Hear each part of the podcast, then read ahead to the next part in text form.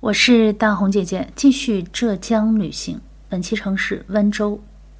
我们今天单独拿出一期节目来，简单的说一下泰顺的廊桥。泰顺县以山多路远而引人入胜，这里有厚重的历史积淀。在泰顺有一个特别的重要的宝贝，就是泰顺历史文化遗产中最杰出的代表——廊桥。廊桥是一种打造的像小房子一样的桥，有顶子，有屋檐，可以遮阳，可以避雨，甚至还可以供人居住的，还有小房间。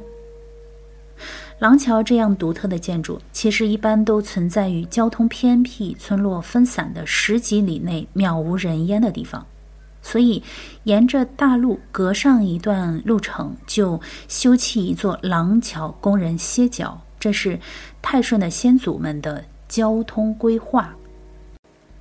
说起廊桥，就不得不提一句：目前被认定为重点文物保护单位的廊桥，整个中国有三十四座，而泰顺就有十六座，所以这里被称为“廊桥之乡”。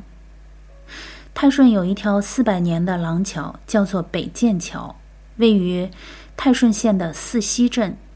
桥边上有两棵树，一棵是榕树，一棵是香樟树，都已经一千多岁了。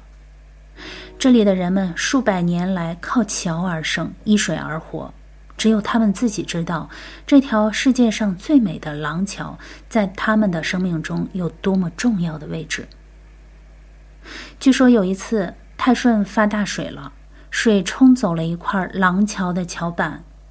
有一个几十岁的老大爷在大水中游了很远很远，去捞回那块桥板。当时就有人冲他大吼：“大爷，你不要命啦！”然后大爷回来之后说：“这个桥已经五百多岁了，比我爷爷的爷爷的爷爷年纪都大。我在这里居住了这么多年，这里的一草一木都是我的亲人，我当然要保护它。”实际上，泰顺不只有廊桥，这里有各种各样的桥梁，九百多座，其中不乏绝世而立的巧妙的结构，凝聚着劳动人民的精工睿智，令人叹为观止。泰顺的人们出行串亲访好友，走个丁步桥，穿个廊桥，那是家常便饭。